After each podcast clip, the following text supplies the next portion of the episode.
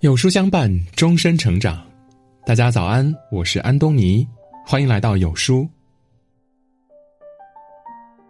清末名臣李鸿章虽然位高权重，但为人谦恭有礼，从待人接物中常常能体察他人之不易。有一次，他被紧急派往南京处理公务。经过家乡合肥时，他决定抽空去拜望恩师徐子陵。李鸿章和随从到了徐府的大门口时，门人看清他的花翎顶戴和官服之后，吓得赶紧跑去禀报。看到门人着急忙慌的样子，李鸿章随即叫停门人，对他说道：“你不要急于通报，能否先借我一套衣服呢？”一头雾水的门人连忙去找衣服，随从不解其意，问其原因。李鸿章答道：“倘若穿着这身官服去见恩师，则显示了我当官的身份，恩师一定会很有压力的。即使我想一叙旧情，他也定会有所顾忌。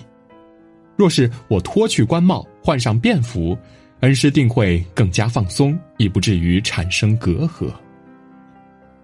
若是常人能如李鸿章一般位极人臣，至少也会荣归故里，衣锦还乡。”但是，能够做到如李鸿章一般不显官衔、不报名号，真正能做到体察他人不如己处，这才是常人所不能比拟之处。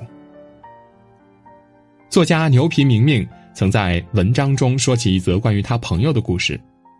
这位朋友呢是上海著名的投资人，因为从事的是投资市场，所以每次他都会穿着一身高定西装，领带和袖扣都是精心配套的。而每次和同学聚会，他都会换上普通的 T 恤，把好车放在车库里，每次都选择打车去参加聚会。看上去他像上海普通的经理人，虽然毕业了二十几年，可同学关系呢依然像读书时一样自然。许多人问这位朋友为什么每次参加同学会时都这样穿戴，而他却说。大部分的老同学物质条件没有自己好，不是因为他们不努力、运气差，而是因为自己出生在上海，父母是上海第一批成功的商人，自己的起点就比许多同学要高。选择换下昂贵的西装，打车去跟同学聚会，是为了照顾更多同学的感受，让他们不会有距离感，心里也不会有落差，不妄自菲薄，轻易否定自己的人生。比起那些动不动就在朋友圈里炫富的同学来说，明明说他这个朋友呢，不知道要高出多少倍。村上春树曾经在《没有女人的男人》一书中写道：“所谓的绅士，就是从不谈起交纳多少税金和睡过多少女性。一个真正心智成熟的人，不会刻意炫耀自己所拥有的成就、头衔、家产。”因为他们深知这个世界上还有不如他们的人，也正是这份体谅和理解，才使得他们很少将自己的生活晒出来。心智越成熟的人，越懂得体谅别人的不易，这份体谅当中也包含着一个人的气度和涵养。清末民初时期，著名的国学大师王国维先生邀请早已退位的清末皇帝溥仪到家中做客。当他热情地给这位末代皇帝展示自己珍藏了半生的古董字画、金石玉器时，溥仪并没有太大的兴趣，反而随手指了几件，告诉王国维这些都是赝品。王国维当下心生不服，这些古迹珍玩都是他凭借自己美学史学造诣挑选出来的。怎么可能是赝品呢？王国维心里想，可能是小皇帝没有仔细看。溥仪走后，王国维就迫不及待的找来道行更深的好友来帮忙鉴别，又去古玩店找行家，结果却是一致的，这几件珍品确实是赝品。这件事儿之后呢，金石大师王国维对这位年纪轻轻却见识如此之广的溥仪佩服的五体投地。当他再次虚心的向溥仪请教鉴别方法时，溥仪说：“我也不懂你们说的那些个鉴别方法技术，我就是看你那几样玩意儿和我家里的那些有些差别罢了。”很多人常常自鸣得意自己所拥有的一切，其实真正拥有的人却并不以拥有为傲。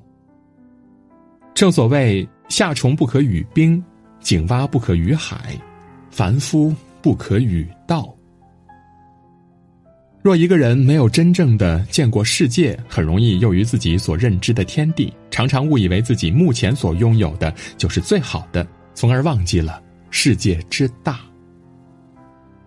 前段时间呢，演员韩雪又一次以她的择偶观出现在各大网络平台的头版头条。在一次综艺节目当中呢，韩雪和其他几位女明星一起聊天，聊到了彼此的择偶标准。既不是高大威猛的壮汉爷们儿，也不是甜糯可爱的小鲜肉，他只是说：“我喜欢看过世界的男生，不喜欢对世界还蠢蠢欲动的男生。”韩雪接着慢条斯理的解释道：“因为只有读懂过生活，看过世界，你才会珍惜眼前所拥有的东西。见世面本身就是一种拥有和体会的过程，在这个过程当中呢，你会明白何为真伪。”何为美丑？何为高低？何为贵贱？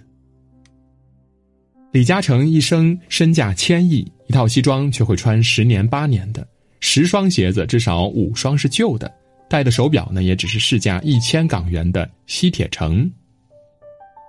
金融巨鳄沃伦·巴菲特常年雄踞福布斯富豪排行榜的前列，每天中午呢吃的也不过是十美元上下的麦当劳套餐。Facebook 创始人扎克伯格开的是不到两万美元的车，穿的也只是最普通的 T 恤牛仔裤。越是真正见过世面的人，越会明白什么才是自己的上限，什么又是自己的底线。当你见过的世面越多，对世界的感知越深刻，对自己的认知越清醒，越明白自己的浅薄与渺小，越知道自己真正该拥有的是什么。在任由生命从繁盛到简单的过程中，你终将明白哪些不该炫耀，哪些又该是需要好好珍惜的。《黑镜》第三季的第一集曾经有这样一个故事：在剧中，这个世界呢有一套互相打分的评判体系，每个人见面交流都会给对方一个评分，一到五星。所以呢，剧中的每个人都非常看重别人的认可和首肯。给别人看照片呢，一定要选一个漂亮的角度，哪怕蛋糕十分难吃，拍完照再吐掉。见到讨厌的同事，也要没话找话，笑脸相迎，戴着虚伪的面具，只为互刷高分。为了住进梦寐以求的公寓，女主角需要在短时间内取得四点五分的高分，必须刷分，也就是需要得到大批量高分用户的五星赞。她不顾一切去参加某上流闺蜜的婚礼。这个过程呢，他倒霉的遭遇了航班取消、自驾车无油、蹭车被伤害，最后甚至被闺蜜放弃，分数急转直下。最后呢，无比压抑的他走向了极端，释放了内心所有的黑暗力量，走向了万劫不复。虚荣、嫉妒、焦躁，不顾一切取悦这个社会，在这个过程中呢，每个人逐渐丧失了自己的心智。有人说，一个人心智成熟的表现之一，就是不再在乎别人对你的评价。很多时候，我们往往所在乎的，却不过是别人随心而出的一句话和一个动作。一个人最大的痛苦，常常是用别人的想法和标准来左右和衡量自己的人生。作家卢璐曾经分享过一个饶有意思的故事。他的一个朋友来上海开会，因为行程很满，为了能够时间优化，他带着作者去了一个行业招待酒会。酒会上的人呢，边吃边吹牛，这个说我们公司准备去拿融资了，那个说我刚刚从迪拜回来，我们住了一个月的帆船楼，第三个说我们刚刚在上海买了别墅。正当作者和朋友一脸尴尬的站在角落里的时候，酒会的主办公司的老总在人群中发现了他的朋友，跑过来敬酒，感谢他朋友能来。老总还亲自赐了一张名片。老总离开之后呢，他朋友在酒桌上的价值直线上涨，大家纷纷上前找他套话，试图猜测他到底有什么来头。朋友笑笑说：“我是个研究员，我们最近做课题和他们公司有点关系，所以见过一面。”后来，作者问朋友：“你为什么刚刚在酒会上不说自己的来头啊？”这位朋友是欧盟投资的几百万欧元的实验室的项目负责人，他研究的尖端课题可能产生上亿的利润。可是朋友呢，一脸轻松的耸耸肩说：“那又怎么样？我还不是一个孩子，一个老公，要还二十年的房贷，每天都焦头烂额的中年妇女。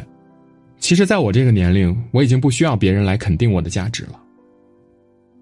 很多时候，很多人都希望能活在别人的尊重里，享受着别人投来的。”艳羡的目光，为此不惜无底线的展示自己的地位，卖弄着自己的才学，炫耀着自己的拥有，吆喝着自己的成就。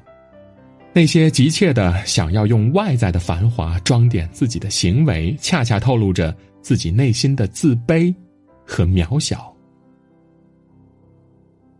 吴敬梓在《儒林外史》中曾有一诗：“有人辞官归故里，有人星夜赶科场。”少年不知愁滋味儿，老来方知行路难。血气方刚的年纪，我们总怕别人瞧不起自己。但凡拥有一些成就和名头，去过一些地方，见过一些人物，恨不得如同宋江脸上的刺字，让人一眼就能瞧见，叫别人顿生羡慕之感。真正心智成熟之人，最难得的是见山是山，见山不是山。见山还是山之后的心路历程。与其期待别人的肯定，我更喜欢自己内心世界的笃定。我是谁？我在什么位置？我值多少钱？我自有可以自我评判自己的价值，而不是需要通过取悦别人，从别人那儿拿到尊重、得到认同等来荣誉，以此来满足自己。经年之后，当你走过人生半程，你会恍然顿悟，原来能和自己作伴的，除了景色，唯有自己。当我们怀着一颗成熟之心行走世间，你终将明白，能够支撑人生的，除了沿途的景色，也只有自己。